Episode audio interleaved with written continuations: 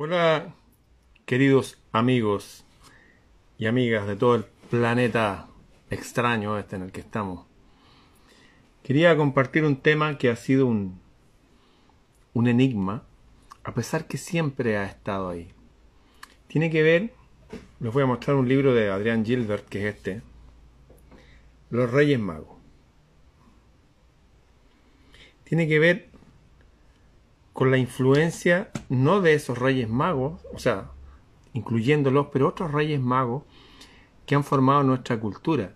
De hecho, si uno ve la historia de la humanidad, la historia oficial, a menudo, a menudo son datos falseados y que hacen énfasis en, en las guerras y principalmente en las guerras, los desastres.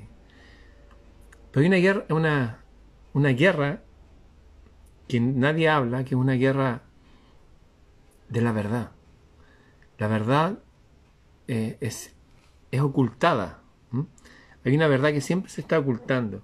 Siempre que aparece un personaje potente, como un Krishna o un Buda o un Jesús, se dejan que junte seguidores y después como que usa los mismos nombres, Krishna, Buda, Jesús. Pero finalmente terminan maquillando tanto al personaje que es otro. De hecho, sacan el personaje verdadero y ponen un personaje maquillado que no tiene nada que ver con el original. Les voy a hablar de la influencia de los reyes magos en nosotros.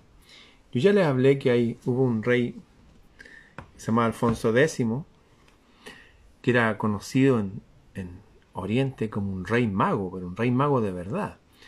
Una persona a la cual iban a consultar reyes de otras latitudes, el tipo era poderosísimo. Y hizo un paréntesis de, de armonía hace casi 800 años atrás. Y nos dejó hasta ahora nuestro idioma. Nosotros escribimos y hablamos en castellano, debido a que él dijo ya, hay tantos idiomas en, la Hispania de la época que vamos a usar el castellano.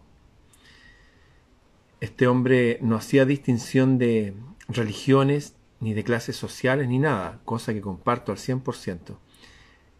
Pero sí hacía distinción de personas, entre personas virtuosas y personas viciosas.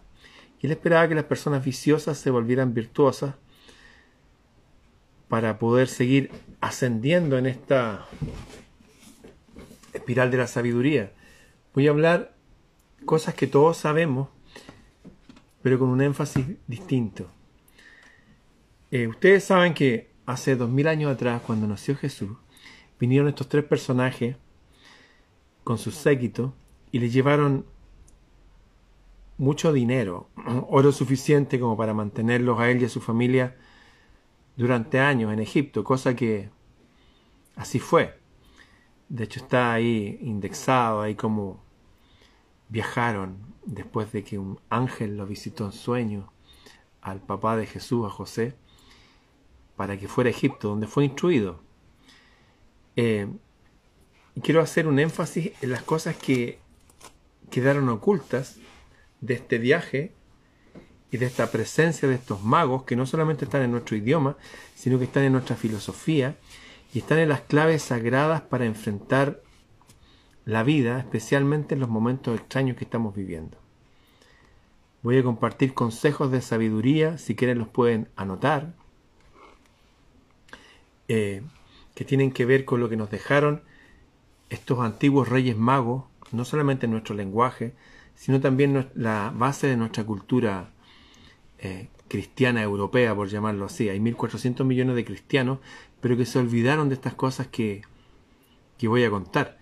Por eso que no hay ningún cristiano o líder que esté diciendo algo públicamente, porque no es que no se atrevan, por un lado no se atreven, es que o no saben o se les olvidó, sea como sea, no lo tienen en su mente y menos en su corazón. Escuchen. Cosas que nos dejaron de recuerdo estos reyes magos a través de nuestro lenguaje, a través de nuestra religión, a través de nuestra cultura, aunque uno no sea religioso, aunque uno no crea en el cristianismo. Nuestra cultura es cristiana. Nuestra interpretación de la realidad pasa por ese filtro, por eso, ya que seamos ateos o no, Yo que estoy viendo aquí estamos en el año 2022.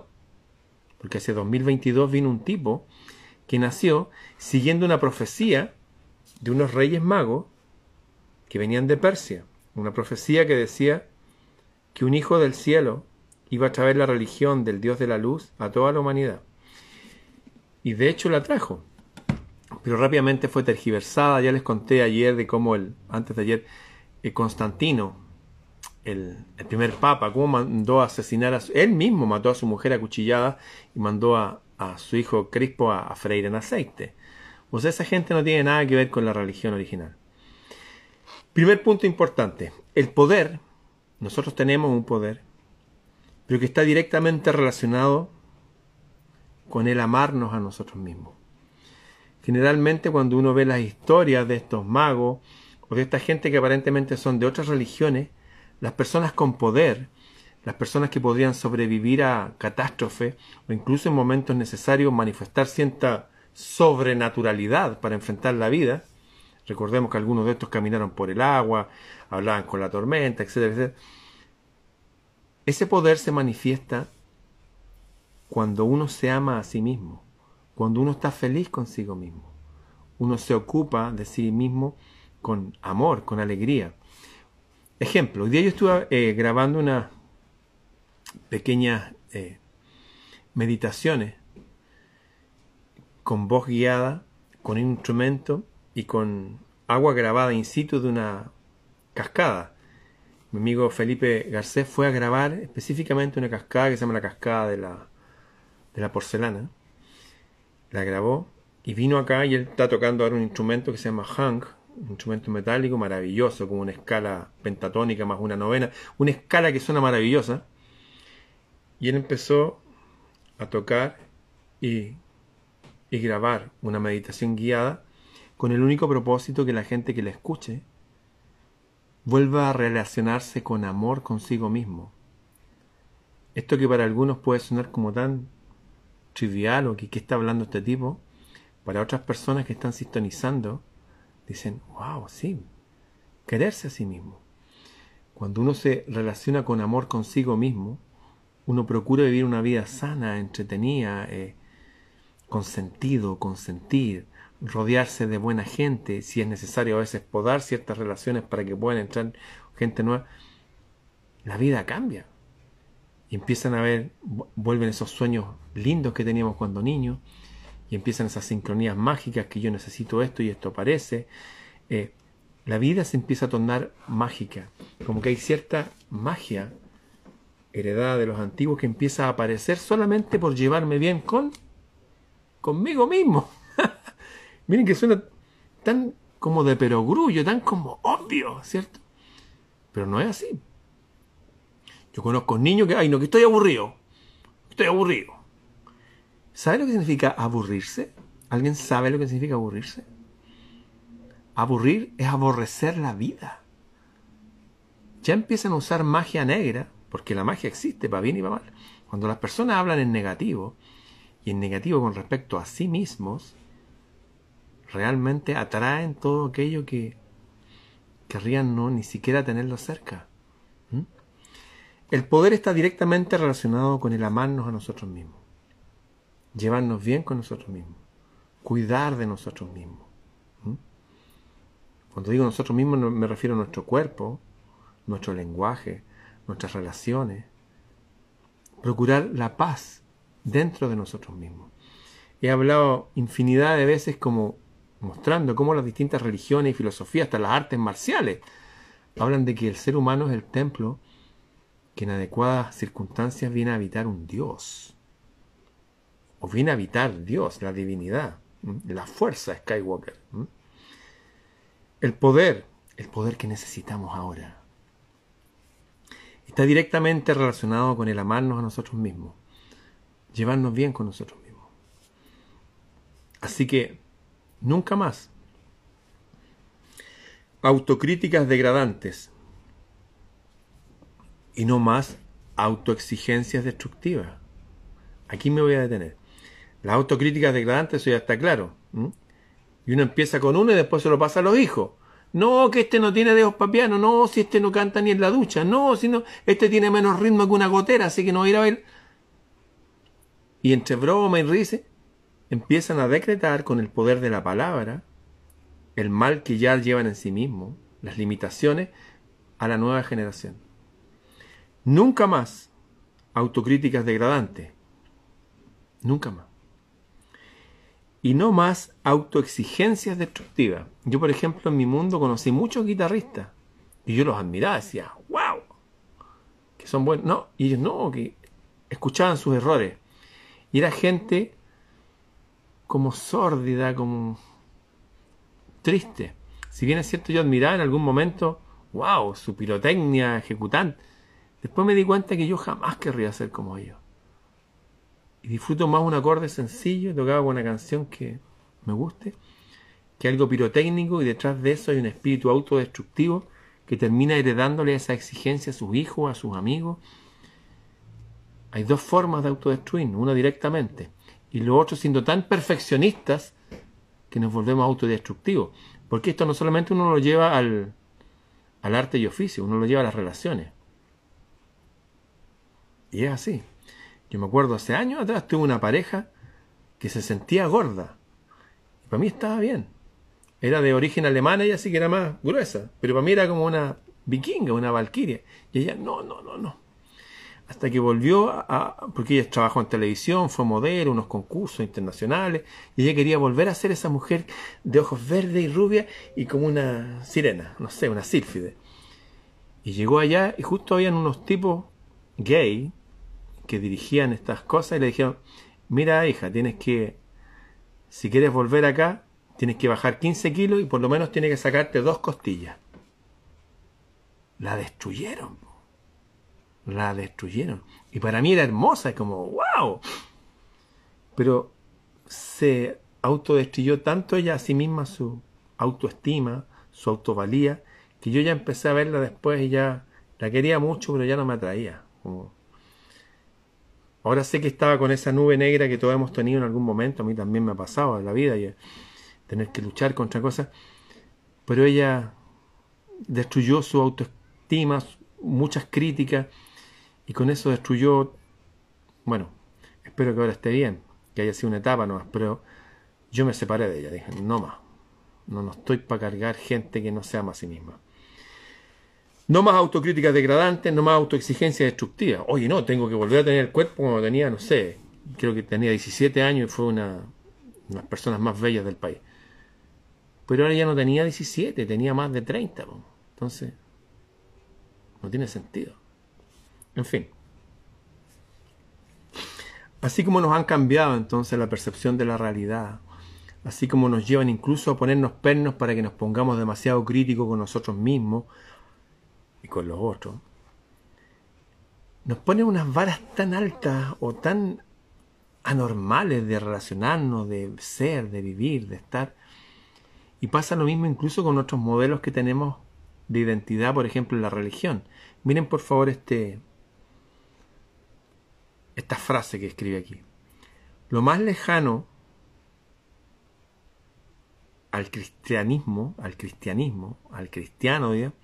Es el Cristo que nos ponen. Nos ponen un tipo extraño, crucificado, sufriente.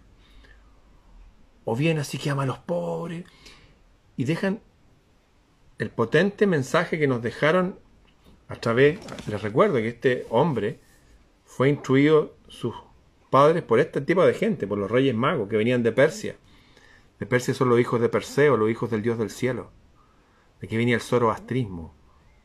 De aquí venía la primera revolución religiosa, hace miles de años atrás, en que dijeron, este es un planeta cárcel. Nosotros somos los hijos de algo potente que está arriba, pero aquí abajo hay un Dios malo. Lo mismo dijo Jesús. Hay un Dios malo acá.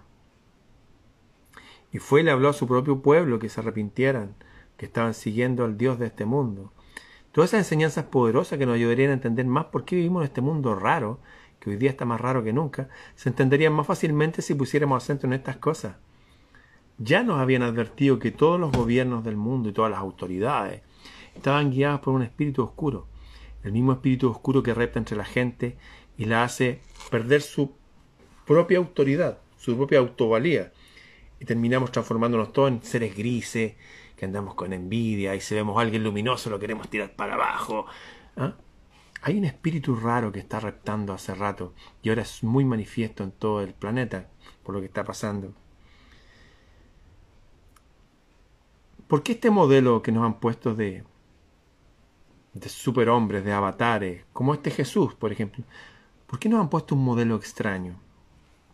A nosotros no nos sirve un modelo como un Superman. Y a veces ponen a Jesús como que fuera algo así, de fuera de este planeta. Yo he leído harto y he estudiado harto el tema, me he juntado con mucha gente, tengo grandes amigos, hermanos, camaradas, como Sila y Mora, que hicieron toda su carrera al sacerdocio, de hecho. Estudiaron el seminario y todo, y estuvieron serie un montón de tiempo. Y todos llegamos a estas conclusiones que estoy compartiendo con ustedes ahora. Estas conversaciones que nosotros tenemos entre nosotros, las estoy compartiendo con ustedes. ¿Por qué? Porque cada vez queda menos tiempo. Cada vez estamos más cerca del momento en que nos vamos a ir. Al humano no le sirve un modelo a seguir sobrenatural como Superman.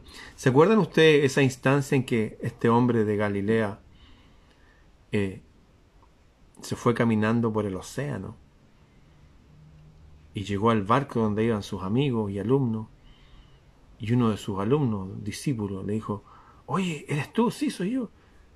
Pero ¿Cómo es posible que estés caminando por el agua? ¿Y sabe lo que le dijo este tipo?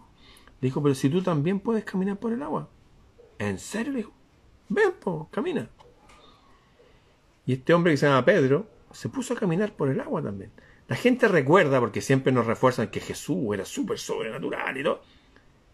Pero la verdad que ahí vemos que este hombre también caminó por el agua. También.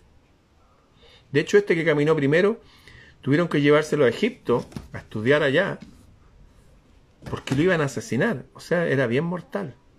Y tuvo que estudiar allá. No venía con un chip, no, tuvo que aprender todo. Bueno, nadie nos deja ver esto. Este tipo también caminó, pero este se hundió. Y este le dijo, ¿por qué dudaste? ¿Por qué dudaste, hombre de poca fe? Y después señaló muchas veces que nosotros podíamos hacer muchas cosas si primero nos limpiábamos de miedos, y lo dice claramente, no preocuparse por nada, nos conectábamos con el reino al cual pertenecemos, e instruidos aplicábamos nuestro conocimiento, que la gente dice que es fe. Por ejemplo, la gente que cree dice, oye, esto, aquí hay una silla, esto es una silla, y la gente habla, oye, sí, la silla, la silla existe. Tener fe no es hablar de un tema y creer en él. Tener fe es esto. Es tomar la silla y sentarse y usarla. Es una pauta de vida cotidiana, no es una creencia en la cabeza. Es como yo me creo, siento, me muevo y soy.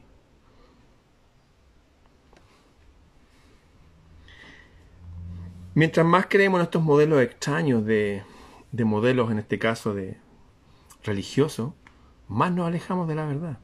Si uno estudia estos patrones desde la antigüedad de hombres que han venido a hablar para acercarnos a nuestra verdadera naturaleza celeste, como Krishna, como Buda, como Zoroastro, nos vamos a dar cuenta que eran hombres al 100% y nos enseñaron simplemente a hacer las cosas de cierta forma en que nos liberáramos de atadura y nos conectáramos nosotros con una autoestima fuerte, una autoestima fuerte, lo repito, una autoestima fuerte. ¿Ustedes creen que cuando les dijeron a las personas, igual que dijeron en todos lados, todos ustedes son dioses, era para hacerle una autoestima degradada? No, es para, wow, tenemos algo potente adentro. Hay que despertarlo, hay que saber usarlo. ¿Mm? De hecho, Jesús y muchos otros jamás fundaron una iglesia en el sentido de lo que nosotros conocemos. Recuerdo que una vez llegó una mujer y le dijo, después que este tipo hacía milagros y hacía que la gente anduviera empoderada, le dijo, oye, ¿dónde hay que ir a, a orar a Dios? ¿Al templo que está allá? O al... Dijo, a ningún templo. A ningún templo, ninguno. ustedes, cada uno de ustedes es un templo. Así que le dijo, si tienes una pieza, un cuarto, cuando se puede cerrar la puerta para que sea algo privado, ahí conéctate. Ahí tienen otro truco. Buscar un, lugar donde uno esté solo y de ahí conectarse. De ahí empezar a recuperar la autoestima. De ahí empezar a, a recuperar este poder que está directamente relacionado con el amor a nosotros mismos, con nuestra autoestima positiva, con ir eliminando las autocríticas. ¿Mm? Bien. De hecho decía que nunca hay que hablar para arriba en conjunto. Hay mucha gente que sinceramente va y se toman de las manos y se conecta. Está bien, hágalo. Pero eso no va a cambiar a nadie. De hecho, lo que se produce eso se produce catarsis que viene de los cátaros, que es una especie de purificación. Uno se siente al estar todos cantando, igual se siente algo entretenido, pero no cambia eso la gente.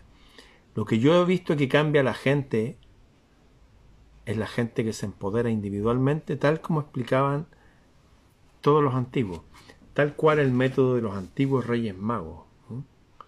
De hecho, el rey mago Alfonso X, el que inventó el idioma castellano, Repito, el idioma castellano lo inventó, por decir, lo inventó. Él lo eligió para que habláramos todo, un tipo que realmente era un rey mago. Pero paralelo a eso, como la gente ya empezó a leer, le dijo, ya todos tienen que tener un juego que, que al jugarlo les mueva la mente. Y dijo, todos tienen que jugar ajedrez, backgammon, y si les resulta, o dominó. ¿ah? Cuando uno juega lúdicamente, no solamente se fortalece los lazos en nuestras tribus, en nuestras clanes, en, sino los hijos con los padres, los abuelos con los nietos. No solamente eso, sino que la mente empieza a destrabarse, se empiezan a producir esas conexiones mágicas y maravillosas, tantas conexiones como estrellas de toda la galaxia tenemos. Y empezamos a despertar nuestro propósito divino también. Tenemos que educarnos. Tenemos que educarnos. De hecho, de aquí les voy a mostrar este hombre, que la gente piensa que era el hijo de un carpintero, una persona así popular y sin educación. No, pues. El carpintero no tiene nada que ver con un tipo ahora que trabaja al bañil porque no puede hacer nada más. El carpintero era el arquitecto, el geómetra, el constructor. Era un arquitecto, ingeniero, constructor, hablaba cinco idiomas. O sea, era alguien potentísimo, que se educó gracias a los reyes magos, se educó, muy bien educado, en Egipto que era mucho más que la Harvard de la época. Allá la gente iba, allá Pitágoras se fue a educar desde Grecia, tuvo 22 años aquí.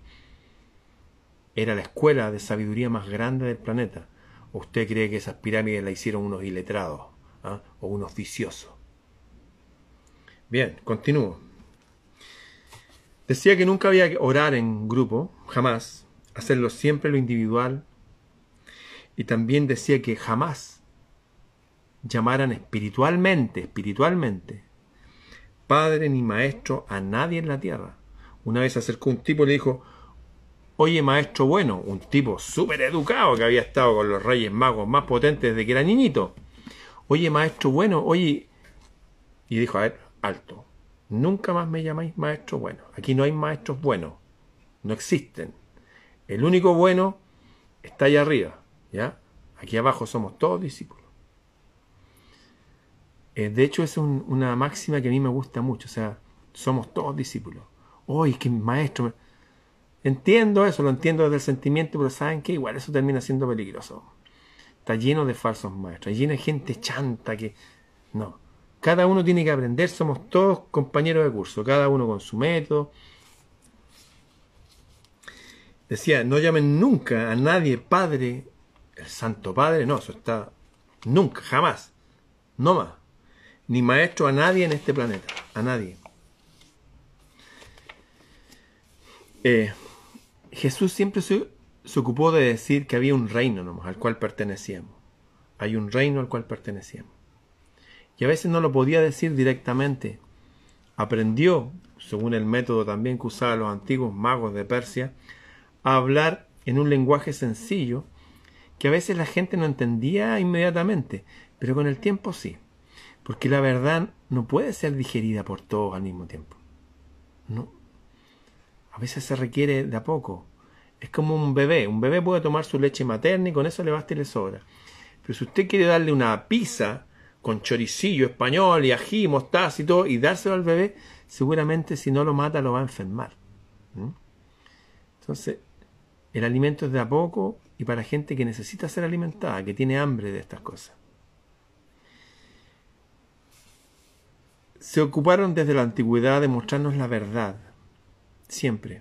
Y tal cual como los magos de Persia, tal cual como lo decían en Egipto, tal cual como lo decía incluso el Buda, aquí hay dos fuerzas. Derechamente hablaban de dos dioses. Un dios superpotente, pero que ahora no está aquí. No está aquí en su plenitud. Está de alguna forma sí. El que busca la conexión se conecta y sí está. Pero a nivel macro no está. Por ejemplo, cuando pasa un accidente y se cayó un búho escolar con los niñitos a un río y se murieron. La gente dice, es la voluntad de Dios. ¿ah? Y otros dicen, no, si era el karma, entonces, no. La verdad es que se cayó ahí porque hay un Dios malo que gobierna este mundo, y eso lo han dicho todos. Aquí hay un ser que aborrece a los humanos, que lo más que quiere es degradar a los humanos. De hecho, ha llegado a tales niveles como en Sodoma y Gomorra o en la época de Noé, que literalmente han tenido que barrer todo esto porque ya la podredumbre humana del ser humano, la degradación, la degeneración humana ha llegado a tal nivel que el humano pierde su propósito. Y desde las leyes espirituales inmutables hacen de que todo el sistema se resetee y si se muere harta gente y si se van varios de aquí. Siempre ha sido así. Siempre, siempre. Cada cierto tiempo hay un reseteo. Y hay mucha gente que nunca alcanza a comprender el propósito de estar vivo y se entrega. Como mucha gente que ahora se está entregando al sistema porque, hoy no es que si no, no puedo trabajar, si no es que... Y de verdad no están pensando. Aman más las tinieblas, las tinieblas es algo que no te deja ver. Aman más, aman más vivir así que ver y pensar. Es literalmente como la película Matrix con la piedra roja y la azul. ¿Mm? Los que elegían la roja les iba a doler, pero iban a ver la verdad. Los que tenían la azul no, o que no pensaran, sigan tal cual. Esas son películas, pero que encierran verdades del porte de, un, de una galaxia. Gente como nuestros avatares, como Jesús, como Buda, vinieron a hablar de eso. Habían dos fuerzas aquí. Y aquí este aspecto es muy importante. Habló de tener fe. Y tener fe no es una creencia que uno, no sé, pues yo creo que si me tiro del edificio voy a volar, porque se va a caer seguramente. ¿eh? O no, yo tengo fe que puedo caminar por ahí, se va a hundir. Un pelotudo se metió al, zoológico de Santiago, porque había leído el libro de Daniel, le dijo que los hombres de Dios, incluso los leones, o sea, un tipo iletrado que leyó un texto totalmente fuera de contexto, con un espíritu sin trabajar, que la verdad no moraba en él, un fanático, un loco, se metió a la jaula del león. ¿Qué creen que le pasó al tipo? Esto fue una noticia aquí en Chile hace años. Lo mordieron los leones. es obvio. La fe no es creer. No es una creencia. Lo que yo dije, tener fe es usar un conocimiento. No es una creencia de que hoy Dios tiene que ayudar y no te va a ayudar si estás así nomás. Es tener un conocimiento, es conocer. Fe no es creer, no es lo que entendemos por fe. De hecho es lo opuesto a lo que nosotros entendemos. La gente que es una creencia que no comprendo. No, es entender, es saber. Es saber, sentirse y actuar como un hijo de la divinidad, una hija y entender que traemos cosas que tenemos que mejorar, otras cosas que tenemos que eliminar, y lo más importante, no tenemos que borrar el sello de nuestro carácter, no tenemos que andar todos iguales, vestidos iguales, no, somos todos distintos. Ustedes van a ver los caracteres de los, de los discípulos de Jesús o de Buda, cada uno mantenía su carácter.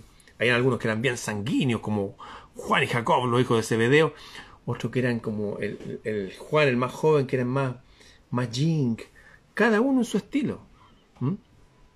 Estos son igual que los, animales de la granja. Hay algunos que se pueden juntar entre ellos, otros son más alejados, como los animales de la selva. Los leones se juntan con los leones. Son todos animales, todos comparten el agua, a veces hay algunos conflictos, pero básicamente todo funciona en la naturaleza y continúa y pasa los miles de años y está todo bien. No perder el sello de nuestra autenticidad. Esto es importante. Jesús hablaba copto, que el idioma de los egipcios, arameo, galileo, que es el lenguaje de los celtas, latín, griego y hebreo. Las personas que estaban más cerca de Dios, si ven en la historia, ven la historia en todos lados, siempre eran hombres y mujeres brillantes. No una persona así, no, eran gente que desde niño habían tenido eh, el ímpetu, o le inculcaron sus padres, o sus abuelos, o sus vecinos, sus tíos, su maestro, en la escuela, ¿ah? su profesor, le inculcaron un deseo por amar el saber. ¿Qué significa filósofo? El que ama el saber. los hombres y las mujeres de Dios eran el 100% filósofos, siempre. Y hablaban a veces varios idiomas y tenían varios dones. Les contaba la historia de Bodhidharma o de Lao Tse, tocaban instrumentos musicales, tenían un buen semblante, eran gente fuerte también que se podían enfrentar a cualquiera. Es totalmente distinto a todo lo que nos han enseñado. Es muy parecido a todos los héroes que nos han puesto a veces en la ficción. Gente fuerte y gente buena. Y gente virtuosa. Otra fe que se usaba en la época, eh, otra forma de fe, otra palabra que se traducía como fe, tenía que ver con la credibilidad, con la virtuosidad de la persona. Una persona de fe es una persona creíble y virtuosa y una persona virtuosa, una persona buena. ¿ah? O sea, a veces antes de tener esta fe que tenían, necesariamente son personas que se han cultivado a sí mismos, independientemente del origen. Les recuerdo que Jesús mismo tenía una bisabuela que se llamaba Rav, Rav, que era una prostituta famosa, una mujer prostituta, pero que en un momento de su vida dijo, ¿saben qué? este negocio lo vamos a cambiar por este otro. Incluso se puso a hacer el bien, ayudó a una gente, y eso está en la genealogía de Jesús. Incluso el mismo que decía que entre sus discípulos tenía algunos que eran medios tránfugas, otros medios ladrones, otros medios religiosos, pero todos venimos de la vida, todos tenemos cosas que mejorar, cada uno en su nivel.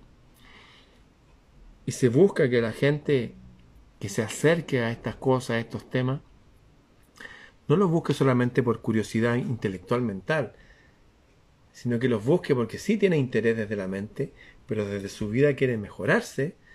Quiere decir, como me decía alguien, oye, ¿sabéis qué? Gracias, por ti dejé de fumar marihuana, que fumaba y se leía su economía y perdía su voluntad. Y así mucha gente que me ha escrito que eran alcohólicos y se van al extremo, que no se controlan.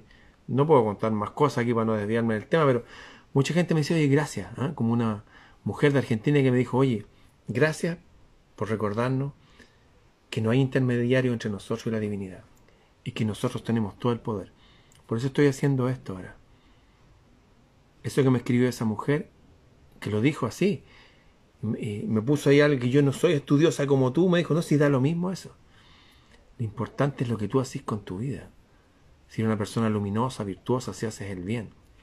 De hecho, una vez le preguntaron al maestro este de Galilea, al hijo del carpintero, le dijeron, maestro bueno, justamente fue esa vez. ¿Cómo lo hago para entrar en la vida? Porque ellos partían de la base que la vida no es esto solamente, esta es una parte de la vida. Pero hay una vida más allá que no tiene límite. Es como una conversación entre orugas. Oye, ¿cómo lo hago para entrar en la vida? La vida es morir como oruga y nacer como mariposa. Y lo que les dijo el, el Galileo, les dijo, primero no hay maestros buenos, ¿ah? no me llames maestro bueno. El único bueno está arriba. Y lo otro, para entrar en la vida, para ser una persona virtuosa, para empezar a tener fe, credibilidad, virtuosismo, y le contó una historia. Le dijo que a un tipo le habían pegado, lo habían asaltado y quedó tirado ahí. Y pasó al lado de él un hombre muy estudioso en todas las cosas, un escriba y todo, y lo miró, ni siquiera lo miró. Una persona muy sabia, según la sabiduría de los humanos. Y después pasó un religioso, experto en todos los ritos religiosos de esa época, el fariseísmo, el judaísmo, y ni siquiera le dijo nada. Y llegó un tipo que no pertenecía a ninguna iglesia ni religión, y no era un tipo que estudiaba. Era un buen tipo nomás. Le dijo, oye compañero, ¿qué te pasó? Te ayudo. Y lo tomó y lo llevó un poco más allá donde había una casa eh, donde lo podían curar. Ni siquiera él lo curó. Lo, ayudó a, incorporarse y le dijo, llevó a un grupo de personas, oye, cuiden a este tipo. Y bueno, y, hay unas monedas por si... Le dijo, ¿quieres entrar tú en la vida? Anda y haz lo mismo. No es que uno ande buscando gente accidentada, sino que de repente alguien te pide ayuda y tenéis para ayudar, ayúdalo desde el corazón nomás. Eso. Basta eso como para poder acceder a la otra etapa. De hecho, decía que en especial la mujer, la hija de la diosa, la mujer poderosa, eh, va a pasar a la otra etapa simplemente criando bien a sus hijos. Una buena mamá, una mamá amorosa, cariñosa, eso es todo. No necesita leerse todos los libros de la Biblia como lo leyó el y Mora, como lo hice yo. No, para nosotros nos sirve porque nosotros enseñamos, somos los hermanos mayores. Y de ahí hay gente que toma estas semillas, las planta cada uno en su estilo, pero lo importante es ser buenas personas. Eso nos da crédito ante los demás. De ahí viene la palabra pistis, de ahí viene la palabra, unas palabras que se traducía como fe. Ser una buena persona, hacer el bien, amarse a sí mismo. De hecho, el Galileo decía, estos son los únicos dos mandamientos. Amar al prójimo como a ti mismo. O sea, tengo que amarme yo para poder amar al otro. Hay gente que no, afuera nomás. No, hay que ayudar, hay que ayudar, ayudar. Y los ven en sus casas y tienen la familia votada. O sea, los ven a sí mismos y son gente media loquita. Así, como con la mente afuera. No, no funciona así. No funciona así. Cada uno es un templo donde debe despertarse ese poder de la divinidad para que more ahí. Lo han dicho hasta los maestros de la Escuela de Artes Marciales. Cuando un cura, o un pastor, o un predicador, habla de fe, y cuando Jesús habla de fe, están hablando cosas diametralmente opuestas. Diametralmente opuestas. Mucha gente cree que si volviera Jesús en estos días, poco menos iría a la iglesia católica. Y tal vez se tendría que vestir como los curas. ¿Ustedes creen eso? Hay iglesias que bendicen las armas para que vayan a la guerra. ¿Ustedes creen que ahí esa es una iglesia que tiene que ver con Jesús? Hay otras iglesias que están saltando, saltando, cantando y paga el diezmo. ¿Ustedes creen que Jesús iría a saltar así? Y a cantar ahí, con, ahora con batería, como... ¿De verdad cree eso? Vivimos en un mundo raro. Está rara la cosa. Las enseñanzas actuales nos enseñan a despreciar lo que decían los grandes iluminados, los grandes avatares. Yo me acuerdo cuando estuve con el Dalai Lama acá, un par de días cuando vino, llegaba gente y hacía como una... Se tiraban de guata. Y, y no es así la cuestión. Lo adoraban como una deidad. Y hay gente que le hacía preguntas, pero un nivel de preguntas tan básicas y el Dalai Lama le da una respuesta básica y todo como, wow, mira la respuesta. La gente busca ídolos afuera porque no se aman a sí mismos. Busca templos afuera que los deslumbren porque están incómodos en su propio cuerpo, en su propia vida. Y lo que vinieron a decir todo es que despertemos. Somos los sacerdotes de nuestro templo. Y desde ahí nos conectamos con la divinidad. Hay un poder en nuestras palabras para bien y para mal. Las personas que tienen baja autoestima, que insisten en autocriticarse, terminan no solamente criticando a los demás, sino que hieden, expelen algo que literalmente es como una nube negra que va avanzando y avanzando. Este mundo sí está gobernado por espíritus oscuros y algo muy real lo que estoy diciendo. Y se manifiesta en estas vidas mal vividas de personas que potencialmente son hijos de los dioses. A Jesús los visitaron tres magis, los tipos más potentes de la historia de la humanidad. ¿Saben ustedes que la rebelión que hicieron los antiguos magis en la época de Zoroastro fue la primera gran revolución religiosa que trajo paz y armonía? Pero claro, la sofocaron después. Ahora seguidores de Aura Mazda hay re poco. Y son, conocí un par yo por ahí, ¿eh? incluso en Chile. Pero hay gente que lleva la cultura católica eso, como bien ritualista y todo, como bien. No eran personas que uno las veía así, wow, esta persona tiene poder, o esta es una buena persona, o esta es una persona que da crédito a lo que dice. Eh, su palabra y su actitud y todo es como, le creo. Tener una palabra verdadera es clave en todo esto. Usar las palabras bien. De verdad que el lenguaje es clave. Hasta en el reloj del sol de los aztecas. Tengo uno afuera, no lo voy a ir a buscar. Hay una lengua al medio, lo pueden buscar. Y hay unos dibujos. Habla de cuatro creaciones que han habido. Y todas han sido destruidas por distintos elementos. Por viento, por fuego, por agua, por hielo y por agua. Hielo y agua están. Los arqueólogos van y ven estratos en la cordillera, aquí hay marisco, en la cordillera hay pescado. O sea, hubieron cataclismos grandes. Y lo que dice es que todas las creaciones han sido hechas por la lengua, por la palabra. ¿eh? De hecho, Vishnu es el creador y el verbo de Dios. El libro de Juan, el libro de Santiago, habla que todo ha sido hecho por la palabra, pero la palabra bien dicha. La palabra con sentido, con sentir. Hay muchas palabras que uno se autoprofiere y son verdaderas profecías negativas.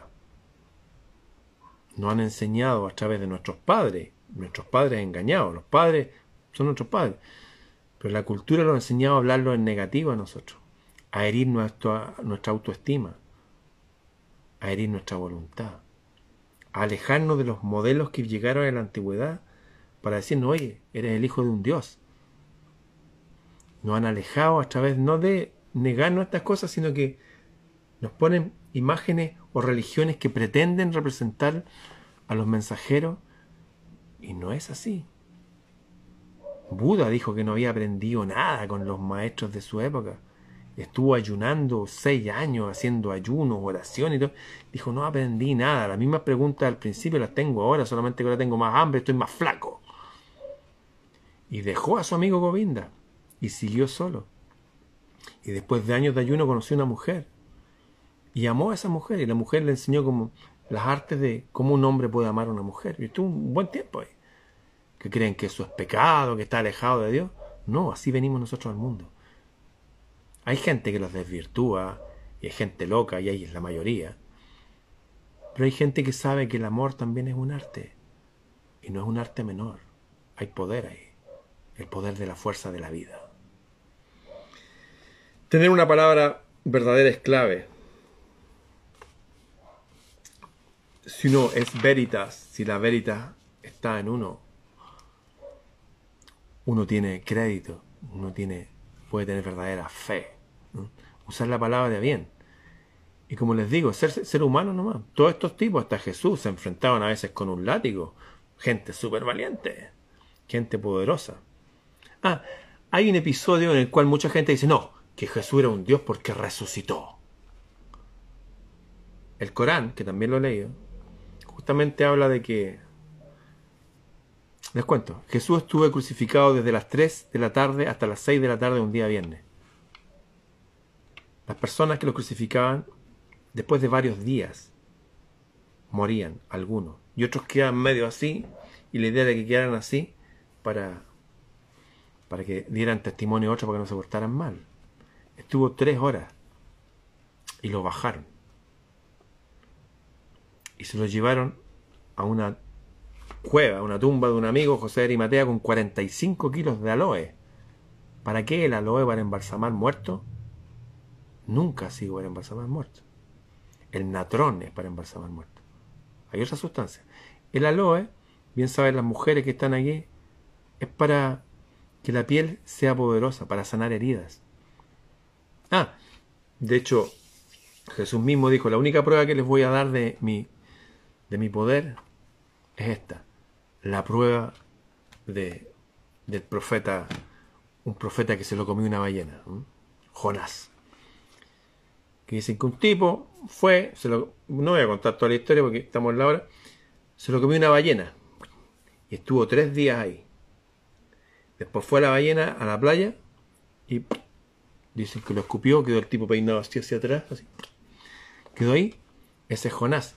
Pero yo les pregunto a ustedes, ¿Jonás estuvo muerto adentro de la ballena? No, estuvo vivo.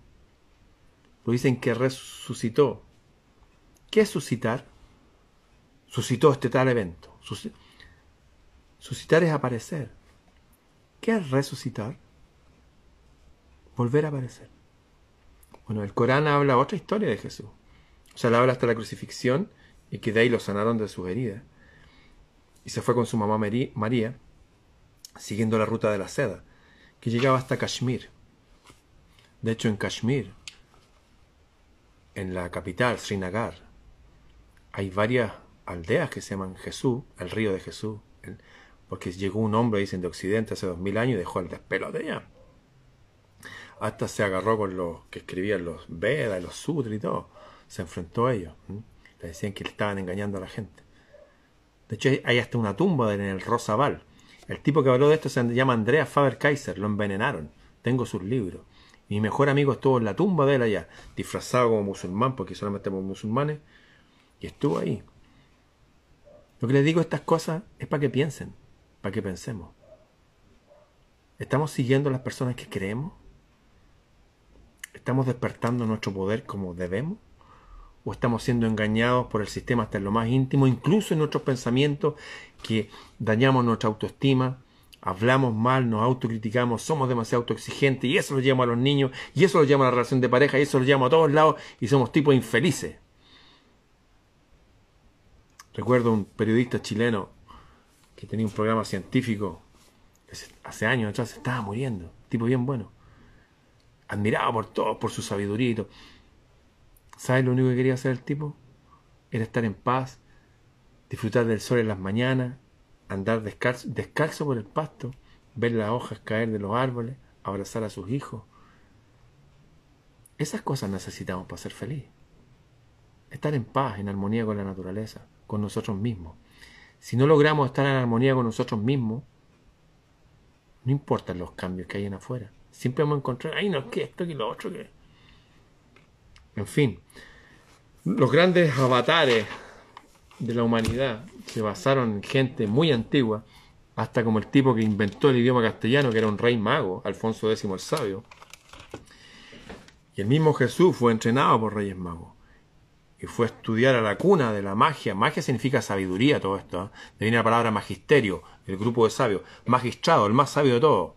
Imaginación, el poder que tengo adentro. ¿Dónde está el poder? Adentro. ¿Dónde? Adentro.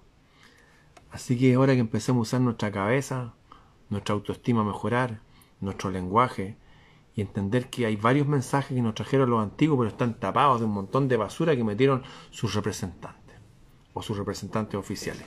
No hay representantes. Estamos solos en este mundo. Tenemos que hacernos cargo de nosotros mismos. Tenemos que conectarnos con lo individual. Hay que volver a cerrar la puerta de la pieza y hablar para el cielo. Y todo lo que necesitemos pedirlo al cielo. Insisto, lo que necesitemos.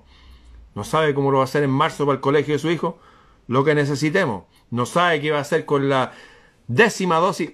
Lo que necesitemos lo vamos a pedir arriba. Nos vamos a empoderar Vamos a empezar a limpiar el templo, a limpiarlo de tanta basura que nos han metido. ¿Cómo hacerlo? Bueno, enfocar en la belleza de la naturaleza, escuchar también otras programaciones musicales. Funciona, funciona muy bien. Eso. Bien amigos, esto no es por sabiduría libresca, esto es por ser, esto es por tener crédito, esto es por ser verdadero, esto es por hacerse cargo de sí mismo, hacer de nuestra mente, nuestro cuerpo, nuestro espíritu, nuestras emociones, nuestras relaciones con los demás, una verdadera obra de arte digna de un Dios. Será hasta mañana.